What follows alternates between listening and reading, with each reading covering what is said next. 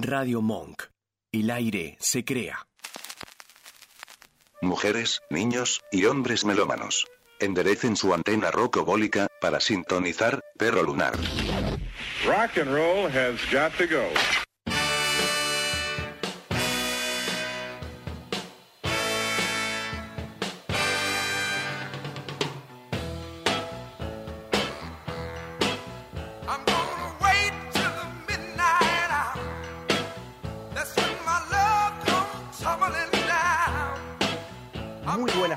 Noches, o noches tardes también, bienvenidos a esta hora de música desde la azotea con un cable a tierra que se llama Perro Lunar, un programa que opera el Vasco, que conduce Gonza Juani, y hoy estamos en un formato alternativo, gente, porque este programa está saliendo al aire por Skype.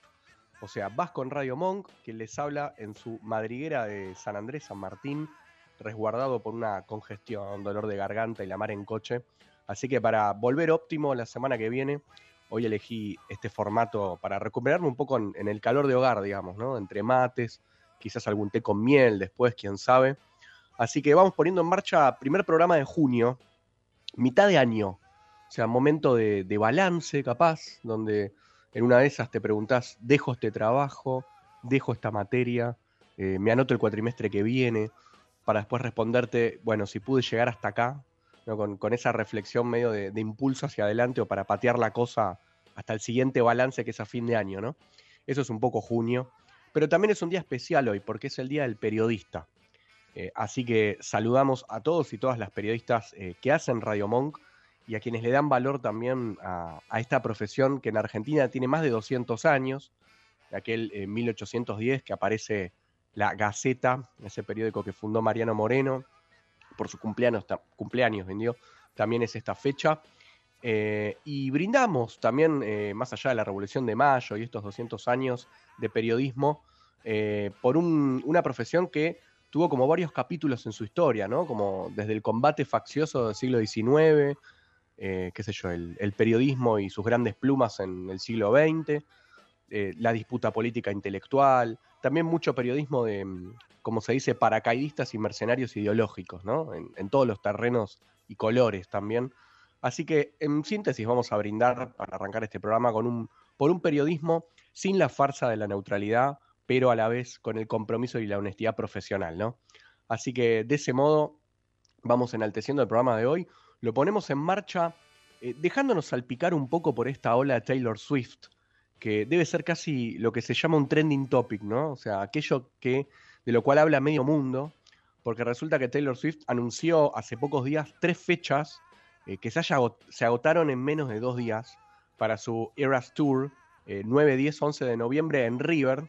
Bueno, también va a tocar en México, Brasil, pero la novedad es que por primera vez viene a la Argentina, Taylor Swift, y ya hay fans acampando a cuatro meses de los shows, eh, por tomar solo uno de, los múltiples síntomas que fue diseminando, ¿no? Este furor por Taylor Swift, casi eh, entre la devoción medio místico-religiosa, eh, la adoración por la música y las letras, ¿no? De, un artista que ya grabó 10 discos en los últimos 16 años, anda por los 33, 34 años ella, y ese es el recorrido en realidad que viene a presentar en noviembre al estadio de River, en estas tres fechas, no sé si se agregarán más, creo que no, eh, discos donde la música de algún modo pendula entre el pop y el folk, depende en qué, disco entres, ¿no?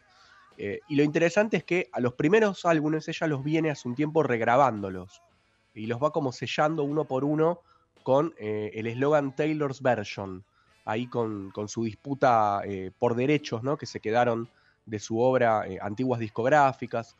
Y de algún modo, por ese acto, también por su cautivadora presencia escénica, basta ver cualquier video, cualquier reel, eh, bueno, sus canciones, es que se fue generando en parte esta oleada de alguien que al mismo tiempo está, creo que entre los primeros 10 puestos, según la revista Forbes, de las 100 mujeres más ricas de Estados Unidos. Eh, por ejemplo, ahí están Madonna, Rihanna, Celine Dion, y ella está ahí ocupando esos primeros 10 lugares. Pero bueno, por fuera de todo ese análisis medio que socioeconómico, vamos a entrar en la música, que es eh, lo que nos atrae acá en Perro Lunar, eh, de Taylor Swift. Vamos a entrar en su último disco, Midnights, del año pasado, que fue inspirado, dice ella, en 13 noches de insomnio eh, de su vida. Por eso son 13 canciones, ¿no? En este disco. Y dijo ella presentándolo en redes sociales que se trata de un viaje a través del terror y los dulces sueños, de los suelos que pisamos y los demonios a los que nos enfrentamos, dice Taylor Swift. Y en la música, Midnights, en realidad vos lo atravesás este disco y se respira un pop por sobre todas las cosas, ¿no? Eh, envuelto en texturas de sintetizadores, algunas más cercanas al hip hop, otras a la electrónica, algunos remansos ahí, el disco tiene como sus momentos calmos. Lana del Rey aparece en un tema como invitada. Y lo que elegimos para poner en el aire de Radio Monk eh, es el anteúltimo tema, el 12 de, las 13 noches de insomnio, eh, que Taylor Swift escribió en colaboración con su compañero William Bowery, donde la voz de Taylor se va fundiendo ahí con el sonido de piano eléctrico, eh, capas de coros, ¿no? un poco para exorcizar de forma luminosa algunas de las pesadillas que oscurecen este disco. Así que arrancamos con ella, con Taylor Swift, este perro lunar de junio, suena en el aire de Radio Monk, Sweet Nothing.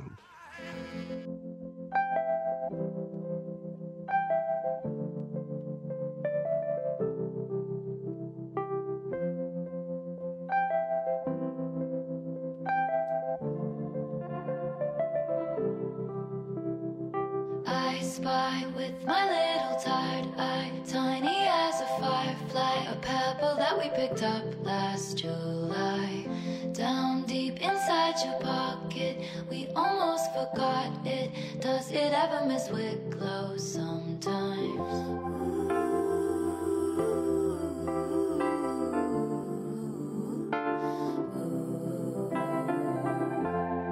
They said the end is coming. Everyone's up to something. I found myself around and onto your sweet nothings. Outside they push and shoving. You're in the kitchen humming. All that you ever wanted from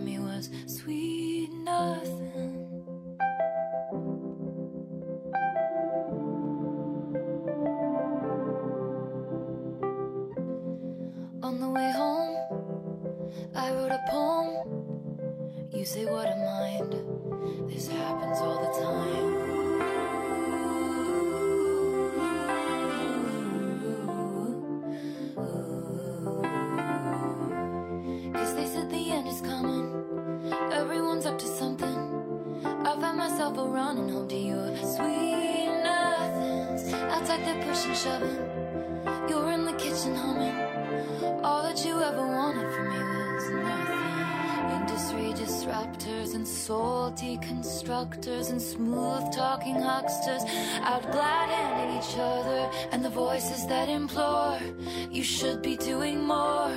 To you, I can admit that I'm just too soft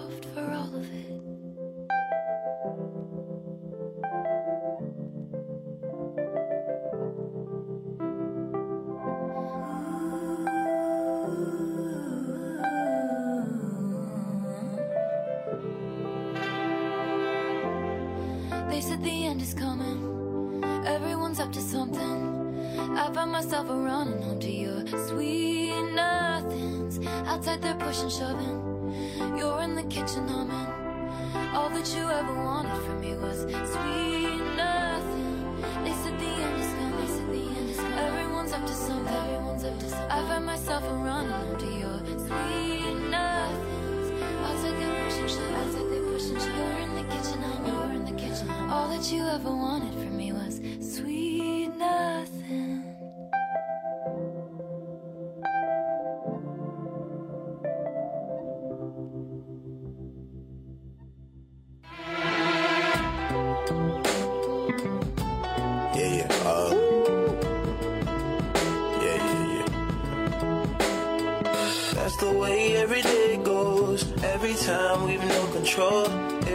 sky is pink and white, if the ground is black and yellow, it's the same way you showed me.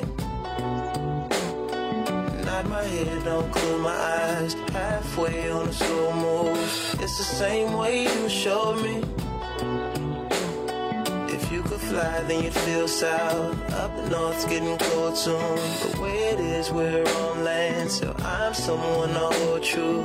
Keep you cool when it's still alive. Won't let you down when it's all ruined. Just the same way you showed me. Showed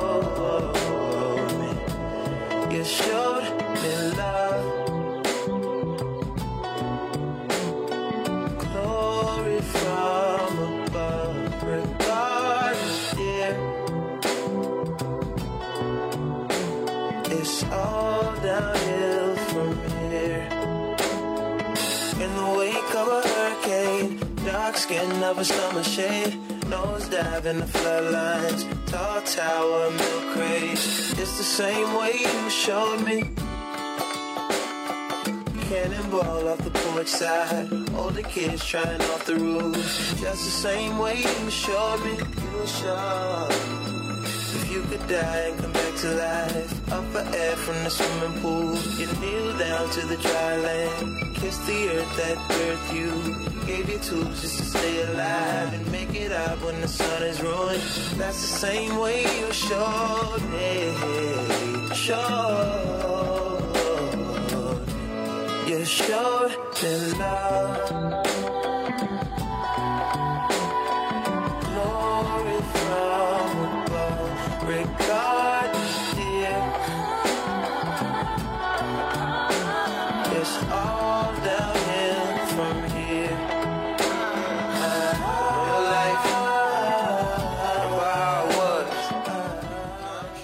Música de Frank Ocean a Perro Lunar, una amalgama de buen beat, guitarra, piano y arreglos de cuerdas y coros, eh, y ahí cantos de pájaros en el final. De su disco Blonde suena Pink plus White.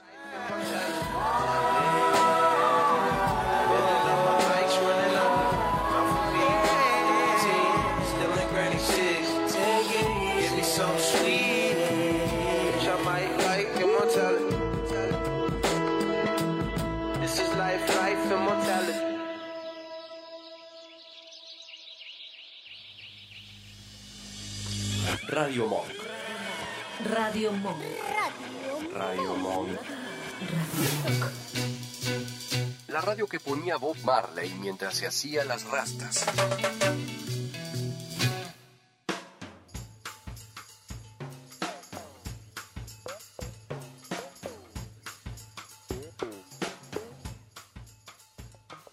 En una época donde tenemos de repente instrucciones y manuales para casi todo, no sé, desde la alimentación hasta relaciones sexoafectivas, ¿no? Donde todo nos tiene que servir, servirnos, eh, con programaciones al- algorítmicas de redes sociales, que vienen un poco a traer certezas, ¿no? A calmar interrogantes.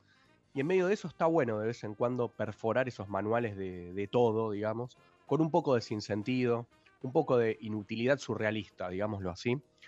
Eh, así que traemos una buena dosis de Cortázar, eh, con un libro que se llama Historias de Cronopios y de Famas. Vamos a leer un cachito acá en Perro Lunar. Es un libro de 1962. Ya ahí teníamos a, a un Cortázar consagrado, digamos, eh, en un siglo XX de posguerras mundiales, eh, con los Beatles y los Stones empezando a ser conocidos, o sea, grabando sus primeros discos. eh, también en el umbral del hipismo, ¿no? que iba como a reverdecer a mitad de los 60. Y Cortázar que venía de publicar tres libros de cuentos, una novela, que estaba ahí medio a un año de sacar Rayuela y con ese libro, eh, digamos, revolucionar la literatura argentina, ¿no? Bueno, saca este libro que se llama Historias de Cronopios y de Famas, que es un conjunto de fragmentos en realidad, es microrelatos se le dice también, eh, sin conexión o, o si se quiere ver de otro modo, con muchas conexiones posibles entre sí, donde prolifera, bueno, el absurdo surrealista, relatos muy lisérgicos, ¿no? O sea, aparecen ahí tres personajes que en realidad nadie sabe, sabe bien cómo son, eh, muchos se lo pueden imaginar cuando lean este libro que se llaman Los Cronopios, Los Famas y los Esperanzas. Esos son los tres personajes que crea él en este mundo de, este libro. De hecho, la tumba de Cortázar, que está en el cementerio parisino de Montparnasse, tiene un cronopio esculpido. Eh, y algunos de estos microrelatos, por ejemplo, se llaman, que están en distintas partes del libro, Lo particular y lo universal, Camello declarado indeseable, Aplastamiento de las gotas, eh, El almuerzo, La foto salió movida, o sea, todos títulos raros, ¿no? Eh, bien extraños. Pero hay muchos que tienen algo entre sí, que están como más eh, hilvanados, que son microrelatos que están adentro de un capítulo que se llama Manual de Instrucciones. O más bien uno los podría ver también como anti-instrucciones, ¿no? Porque ahí Cortázar juega con esto de eh, hacer un manual, dar instrucciones para las cosas que habitualmente nadie da porque sería absurdo. O sea, son cosas que uno hace automáticamente, que, que no se las pregunta, que son parte de la vida práctica, digamos, mundana y este tipo de cosas. Y ahí tenemos algunas que son bien locas, como instrucciones para matar hormigas en Roma, tremendo. eh, instrucciones para dar cuerda a un reloj, que este es como de los más famosos que salieron de este libro, instrucciones para entender tres pinturas famosas, después tenés instrucciones eh, sobre la forma de tener miedo, y nosotros vamos a leer un pedazo de dos de estas instrucciones. Si vas a la página 26, por lo menos en la edición que yo tengo acá de, de punto de lectura, aparece el manual de instrucciones para subir una escalera. Que sobre el final eh, Cortázar dice, para subir una escalera se comienza por levantar esa parte del cuerpo situada a la derecha abajo, envuelta casi siempre en cuero o gamuza, y que salvo excepciones cabe exactamente en el escalón. Puesta en el primer peldaño dicha parte, que para abreviar llamaremos pie, se recoge la parte equivalente izquierda y llevándola a la altura del pie se le hace seguir hasta colocarla en el segundo peldaño. Y después dice, bueno, cuídese especialmente de no levantar al mismo tiempo el pie y el pie. Y después nos vamos a otra de las instrucciones, de las primeras que aparecen en este capítulo, que es instrucciones para llorar. Dice Cortázar, dejando de lado los motivos, atengámonos a la manera correcta de llorar, entendiendo esto por un, llanto que no ingrese en el escándalo, ni que insulte a la sonrisa con su paralela y torpe semejanza. El llanto medio u ordinario consiste en una contracción general del rostro y un sonido espasmódico acompañado de lágrimas y mocos. Estos últimos al final, pues el llanto se acaba en el momento en que uno se suena enérgicamente. Para llorar, dirija la imaginación hacia usted mismo, y si esto le resulta imposible por haber contraído el hábito de creer en el mundo exterior, piense en un pato cubierto de hormigas, o en esos golfos del estrecho de Magallanes en los que no entra nadie nunca. Y llegado el llanto, se tapará con decoro el rostro, usando ambas manos, con la palma hacia adentro. Los niños llorarán con la manga del saco contra la cara, y de preferencia en un rincón del cuarto. Duración media del llanto, tres minutos.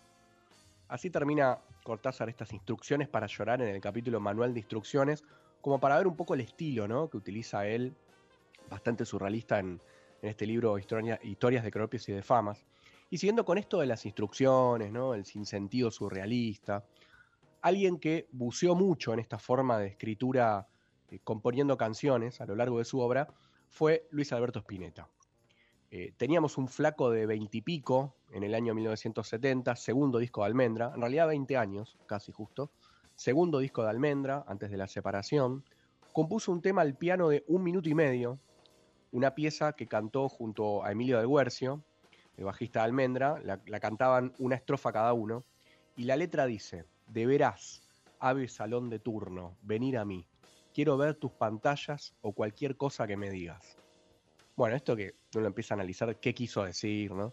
Spinetta contó en una entrevista que este tema lo compuso bajo los efectos del LSD, el ácido lisérgico, eh, dice en esta entrevista, ahí estaba de pepas, a lo bobo en plena grabación, que salió también bajo los efectos del ácido en una de las fotos del libro interno del disco. Obviamente no es nuevo, ¿no? Esto de componer bajo los efectos de las drogas. Si nos vamos a la poesía, desde Baudelaire eh, con el opio, a en el periodismo Hunter Thompson con los ácidos, ¿no?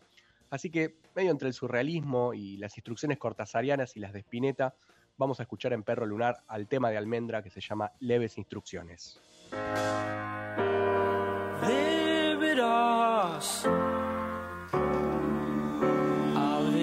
Salón de turno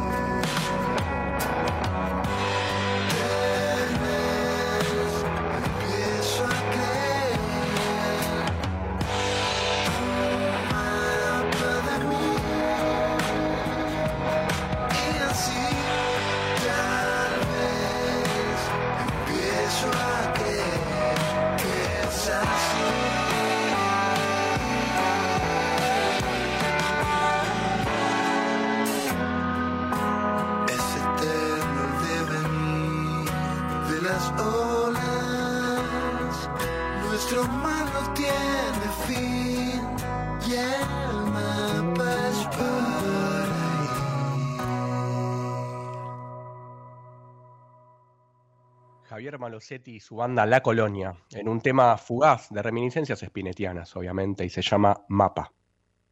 Perro lunar. Música desde la azotea, con un cable a tierra.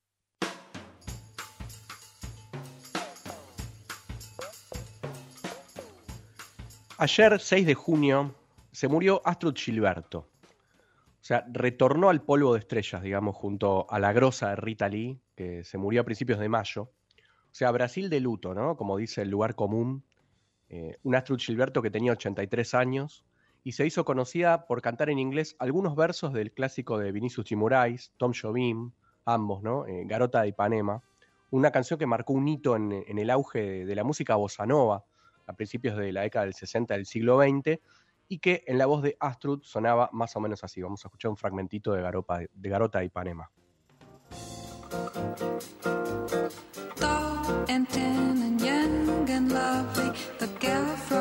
Ipanema goes walking, and when she passes, each one she passes goes. Ah. When she walks, she's like a samba that swings so cool and sways so gently that when she passes, each one she passes goes. Bahiense, eh, Gilberto, que nació en 1940, Salvador de Bahía, hija de un alemán y una brasileña. En realidad se llamaba Astrud Evangelina Weinert. Se casó con Joao Gilberto en el año 1959, guitarrista, ¿no? Joao Gilberto, también uno de los arquitectos de, de la bossa nova como estilo musical, que arranca ahí pasado a mitad del siglo XX. Tuvo ese apellido de casada ella, Astrud, y eh, se lo dejó, ¿no? Como a nivel artístico, después de separarse. Bueno, la versión de Garota de Ipanema que estamos escuchando, este clásico, este estándar, eh, ella lo grabó en 1963, año en el que Cortázar publica Historia de Cronopios y de Fama, ¿no? Como para enlazar ahí con el bloque anterior, ponemos- ponernos en ese contexto histórico.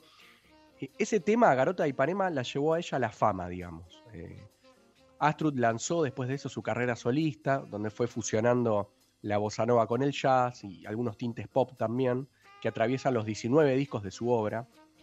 Eh, y para escuchar un poco en parte ¿no? estas fusiones que venimos diciendo, eh, a las que Astrud Gilberto le puso voz eh, como intérprete, ¿no? Que fue lo que hizo a lo largo de su carrera, vamos a escuchar un poco de una versión de Fly Me to the Moon, que es el tema que popularizó Frank Sinatra. Fly me to the moon and let me play among the stars. Let me see what spring is like on Jupiter and Mars. In other words, hold my hand.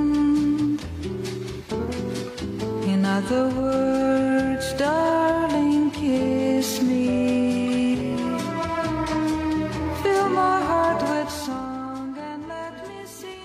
En ese mundo de fama musical. De Astrud Gilberto, eh, ella cantó junto al trompetista, trompetista bien digo, de jazz Chet Baker, por ejemplo, eh, o con el compositor de orquesta italiano Ennio Morricone, que hizo varias bandas sonoras de películas, hasta con George Michael cantó Astrud Gilberto como para tomar un nombre ahí del terreno del pop, ya bien entrados los 80.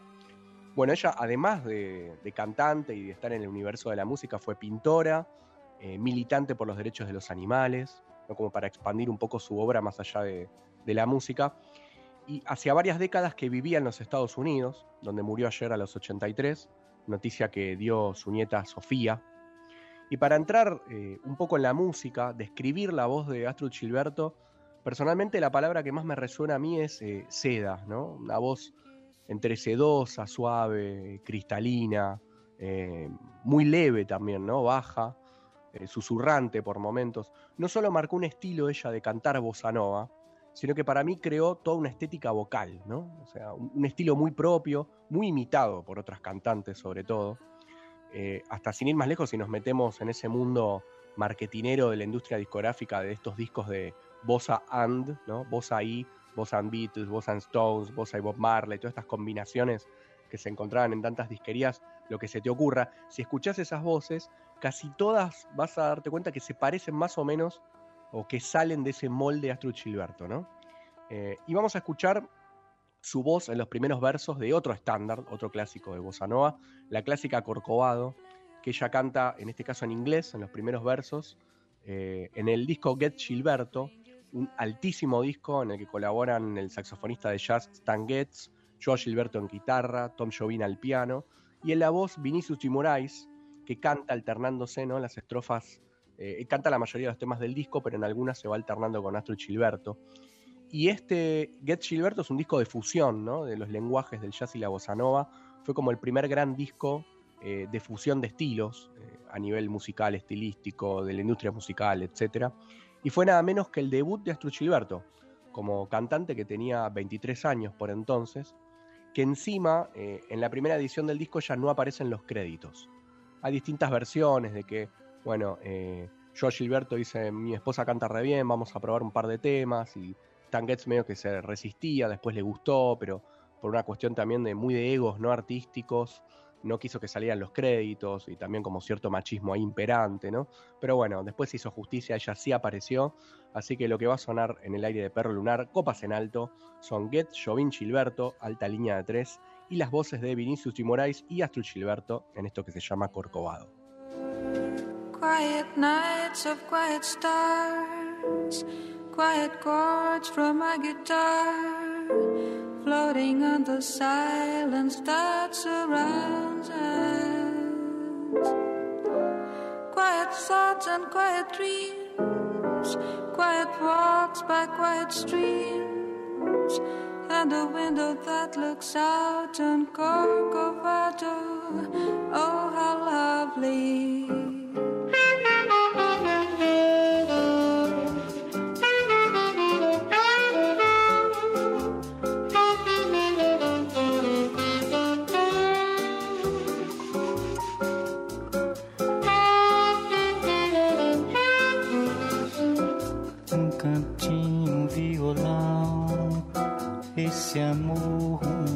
Canção pra fazer feliz a quem se ama.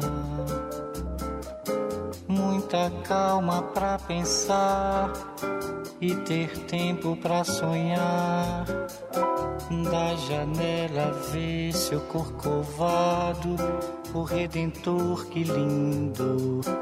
Quero a vida sempre assim, com você perto de mim, até o apagar da velha chama. Eu que era triste, descrente desse mundo. Ao encontrar você, eu conheci o que é felicidade, meu amor.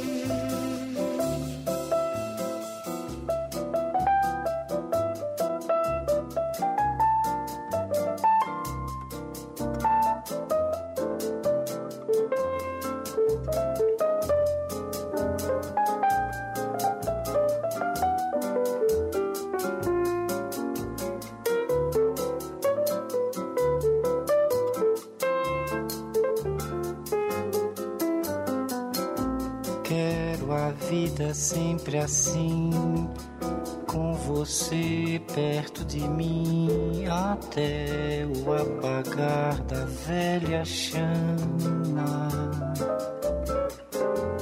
E eu que era triste, descrente desse mundo.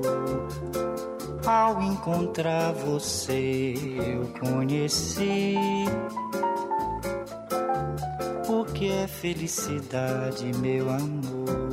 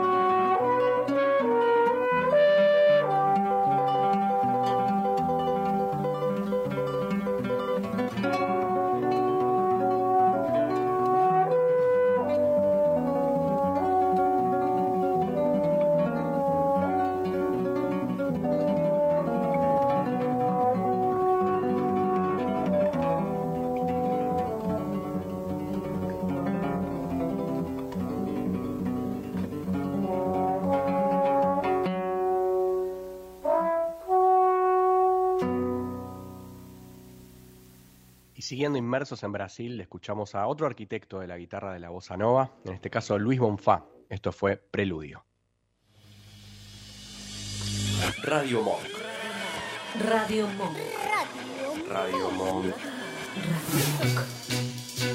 La radio que escuchaba Elvis duchándose en su mansión.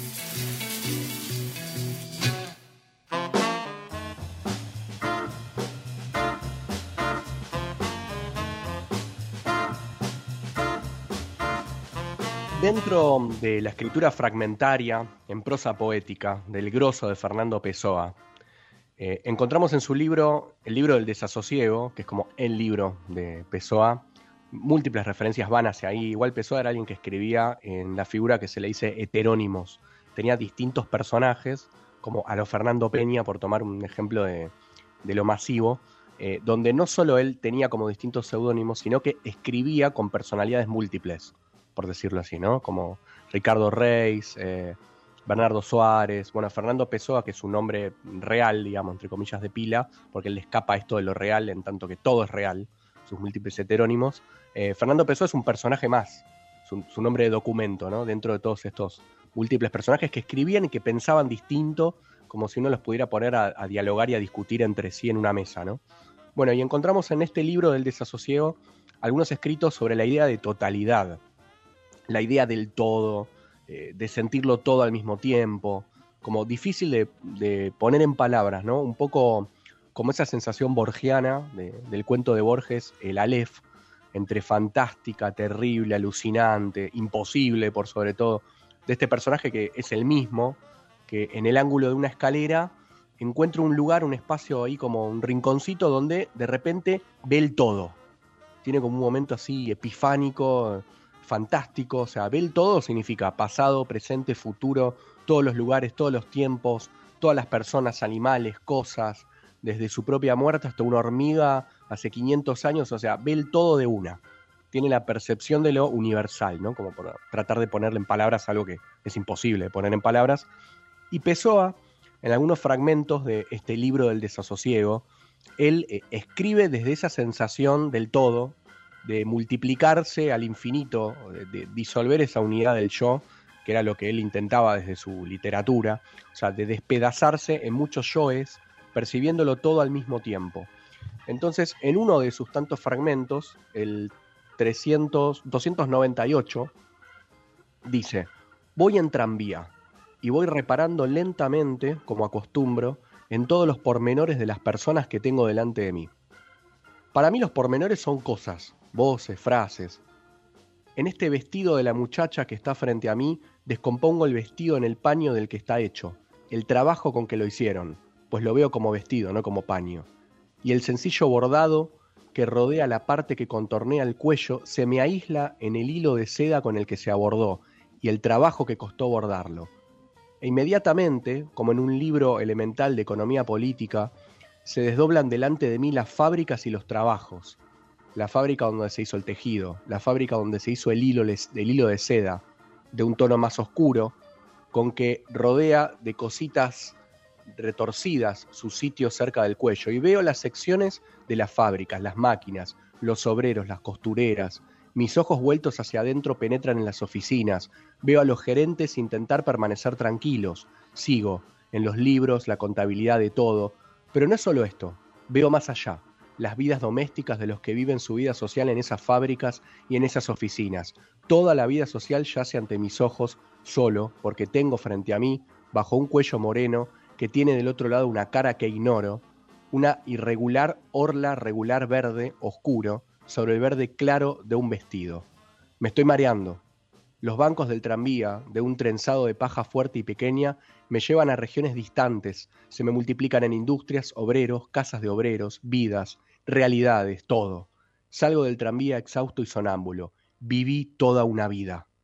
Y después dice, al pasar por delante de casas, de residencias, de chalets, voy viendo en mí todas las vidas de las criaturas que viven en ellas. Vivo todas aquellas vidas domésticas al mismo tiempo. Soy el padre, la madre, los hijos, los primos, la criada y el primo de la criada, al mismo tiempo y todo junto, gracias al arte especial que tengo de sentir al mismo tiempo varias sensaciones diferentes, de vivir al mismo tiempo y al mismo tiempo desde afuera, viéndolas y por dentro sintiéndolas, las vidas de varias criaturas. Y así intenta como puede, ¿no? Expresar Pessoa, también como lo hacía Borges en el Aleph, toda esta, la totalidad como sensación. Y yendo a la música, pocas canciones, creo yo, atrapan tan bien esta percepción de lo universal desde el sonido, eh, expansiva y melancólica, como la banda inglesa Blair haciendo justamente The Universal.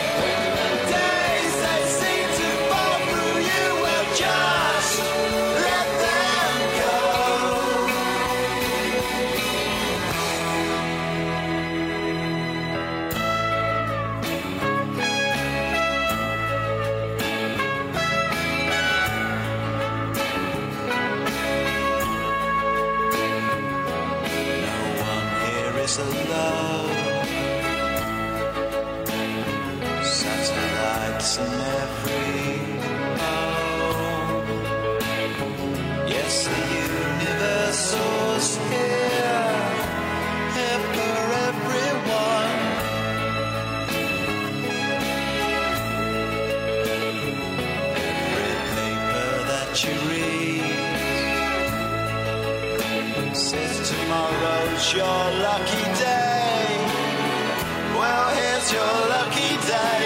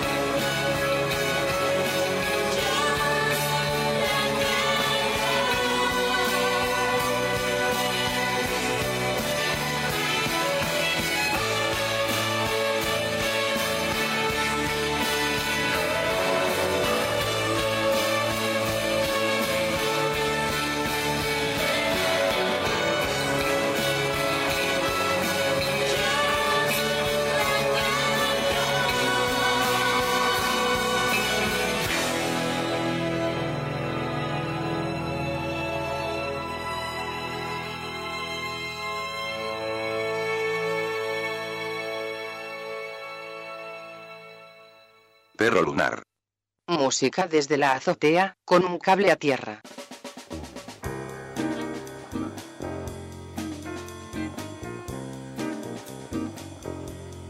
Retomamos en Perro Lunar un tipo de sección que le pusimos el nombre de Construyendo Sampleos. Eh, Y cada vez que traigamos este tipo de bloque, vale explicar siempre lo mismo, ¿no? O sea, ¿qué es un sampleo? Que a nivel sonoro se le podría definir como esa técnica de mezcla, edición, eh, también en un sentido artístico de composición, ¿no? O sea, de tomar pedazos, recortes de canciones para incluirlos dentro del tema que se está componiendo, entre retazos, tipo montaje de fragmentos, y a veces de estilos musicales muy diferentes, eh, uniéndolos se forma un tema nuevo, ¿no? Eh, es como un emparchado de fragmentos de canciones que forman una, una unidad nueva. Y a nivel conceptual, y tocando la parte medio literaria del tema, el sampleo siempre decimos o podríamos verlo como una cita textual, ¿no? Eh, como aquel que en su escritura va como incorporando, citando distintas voces en el texto, bueno, o sea, una especie de polifonía. Bueno, dentro del arte del sampleo en la música, que el estilo que en donde predomina el sampleo es el hip hop, ¿no? Aunque hay muchos otros, eh, los temas se hacen a base de citas de otras canciones, ¿no?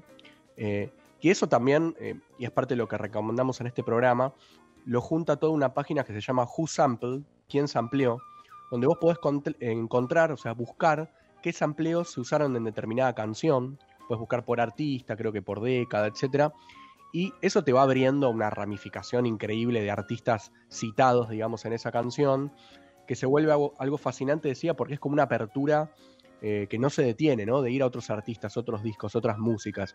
Y es como que uno va abriendo, abriendo, eh, en esa especie de bibliografía consultada, como si uno hace el, el paralelo, ¿no? El puente con lo literario, y vas de repente descubriendo bandas, artistas, y en esa apertura, ¿no? Que te da la exploración de los sampleos como fuente, es como una alimentación musical eh, increíble. Y hasta esta página te pone, Who Sample, qué función cumple ese recorte usado en la canción y en qué segundo aparece ese fragmento. O sea, es como sumamente prolija, precisa, eh, como para hacer ahí un estudio fino de las músicas que componen otras músicas. Y en ese sentido hoy traemos la, música de Kendrick Lamar, rapero, productor eh, de hip hop, mayormente californiano, que ya tiene un par de décadas. Tuvo su auge en los últimos 10 años, más o menos, sobre todo con el disco Dem, que es como un clásico de él. Casi todos los temas conocidos de Kendrick Lamar salen de ahí. Eh, y si saltamos cuatro discos para atrás de ese, o sea, de 2017 a 2012, en el disco Good Kid MAAD City, ahí tenemos una canción que es alta muestra de cómo el hip hop en su arquitectura se compone de muchos amplios, ¿no? Lo que decíamos antes. Y en este caso, tres canciones eh, toma Kendrick Lamar que van como pendulando ahí entre el jazz, el soul y el canto coral a capela. O sea, esas tres cosas junto a él. Y en esos estilos, como que va buscando sus engranajes sonor- sonoros. Vamos a empezar por un tema, un pedacito de un tema del gran Bill Withers, que murió hace un par de años, que de ahí Kendrick Lamar toma la base rítmica, que es un grupo bien pegadizo entre bombo y aro del redoblante, y el pedacito de este tema que se llama Use Me. until you use me up. Until you use me up.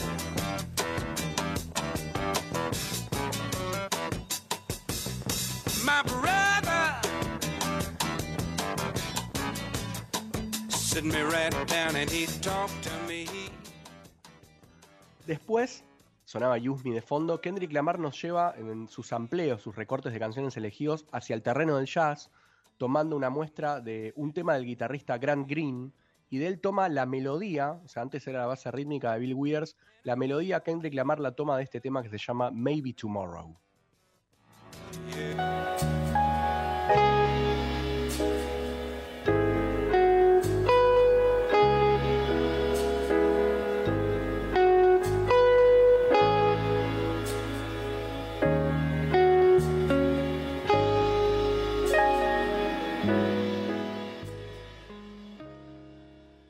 Y el tercer recorte es fascinante porque Kendrick Lamar ahí- agarra a un grupo vocal de los años 70 que se llaman The Singers Unlimited, que es un cuarteto vocal que hacía versiones eh, a capela, digamos, ¿no? Dentro del pop, el jazz, el soul.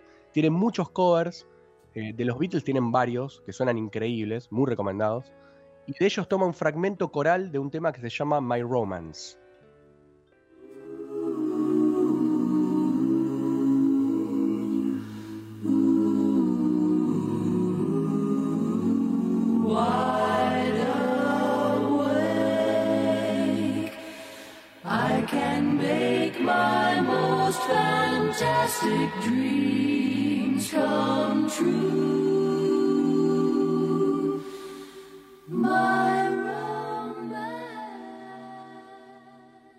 Lo que va a sonar ahora para cerrar este último bloque y programa de Perlo Lunar, Perro Lunar y darle el pase, igual falta un rato, ¿no? Pero a una que sepamos todos, nos vamos a ir con estos tres fragmentos juntos que escuchábamos, componiendo esta canción de Kendrick Lamar que se llama Sing About Me, I'm Dying of Thirst. Y nos vamos levitando porque estos son casi 10 minutos, de hecho este canto coral que escuchábamos eh, se va a oír como más o menos en el minuto 10 más o menos, ¿no? Es como una larga levitación este tema. Así que con eso nos vamos en Perro Lunar, vas con la operación, Gonza Juan y la conducción. Esto fue música desde la azotea con un cable a tierra. Hasta el próximo miércoles.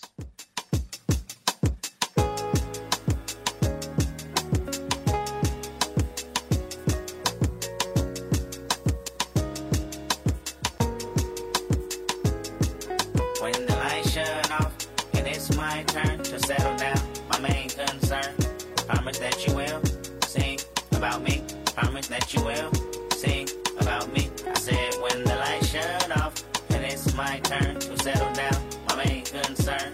Promise that you will sing about me. Promise that you will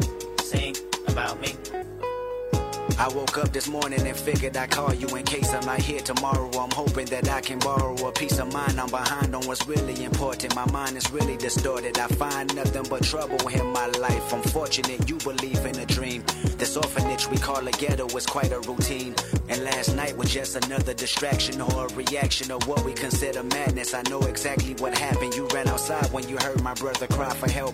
Held him like a newborn baby and made him feel like everything was alright in a fight he tried to put up. But the type of bullet that stuck had went against his will. Last blood spill on your hands, my plan's rather vindictive. Everybody's a victim in my eyes. When I ride, it's a murderous rhythm. And outside became pitch black. A demon glued to my back, whispering, Get him, I got him, and I ain't give a fuck.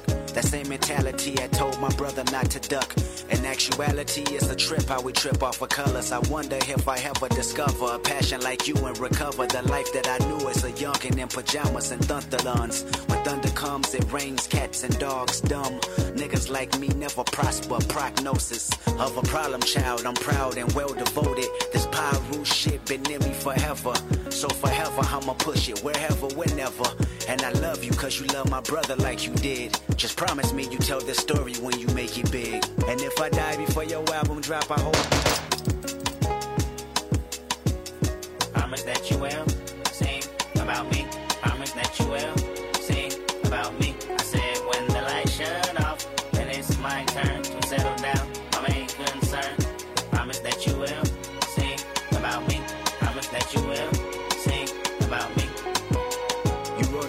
about my sister on your tape and called it Section 80. The message resembled Brenda's got a baby. What's crazy was I was hearing about it, but doubted your ignorance. How could you ever just put her on blast and shit? Judging her past and shit. Well, it's completely my future. Her nigga behind me right now asking for ass and shit. And I'ma need that $40 even if I gotta fuck, suck, and swallow. In the parking lot, Gonzalez Park, I'm followed by a married man and father of three. My titties bounce on the cadence of his tingling keys. Matter of fact, he my favorite cause he tipped me with ease. He got a cousin named David and I seen him last week. This is the life of another girl damaged by the system. These foster homes, I run away and never do miss them. See my hormones just run away and if I can get them back to where they used to be, then I'd probably be in the denim of a family gene that show women how to be women. Or better yet, a leader. You need her to learn something, then you probably need to beat her. That's how I was taught. Three niggas in one room. First time I was tossed, and I'm exhausted. But fuck that sorry for your lost shit. My sister died in vain, but what point are you trying to gain if you can't fit the pumps I walk in? I'll wait. Your rebuttal a little too late, and if you have an album date, just make sure I'm not in the zone, cause I don't need the attention. Bring enough of that on my own. And matter of fact, did I mention that I physically feel great? A doctor's approval is a waste of time. I know I'm straight. I probably live longer than you and never fade away. I'll never fade away. I'll never fade away. I know my fate, and I'm on the grind for this cake. I'ma get it or die trying. I'm eyeing every male gender